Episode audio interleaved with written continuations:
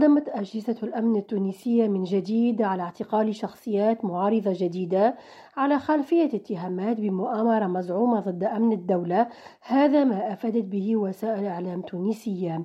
ونقلت المصادر عن نجل الأمين العام السابق للتيار الديمقراطي غازي الشواشي المحامي المحسوب ضمن منتقد الرئيس التونسي قوله أنه تم توقيف والده.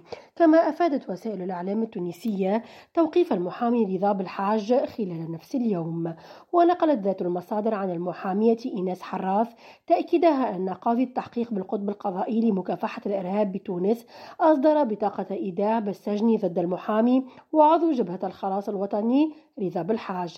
هذا وتم إصدار مذكرات توقيف بحق رجل الأعمال كمال الطيف والناشط السياسي خيم تركي والقيادي السابق في حركة النهضة الإسلامية الناشط السياسي عبد الحميد الجلاصي والأمين العام للحزب الجمهوري عصام الشابي الذين تم توقيفهم سابقا. وتشهد تونس مؤخرا سلسلة اعتقالات طالت سياسيين وشخصيات معارضة ونشطاء من المجتمع المدني ومسؤولين إعلاميين ونقابيين مما أثار موجة من الغضب من قبل العديد من المنظمات غير الحكومية المعنية بحقوق الإنسان.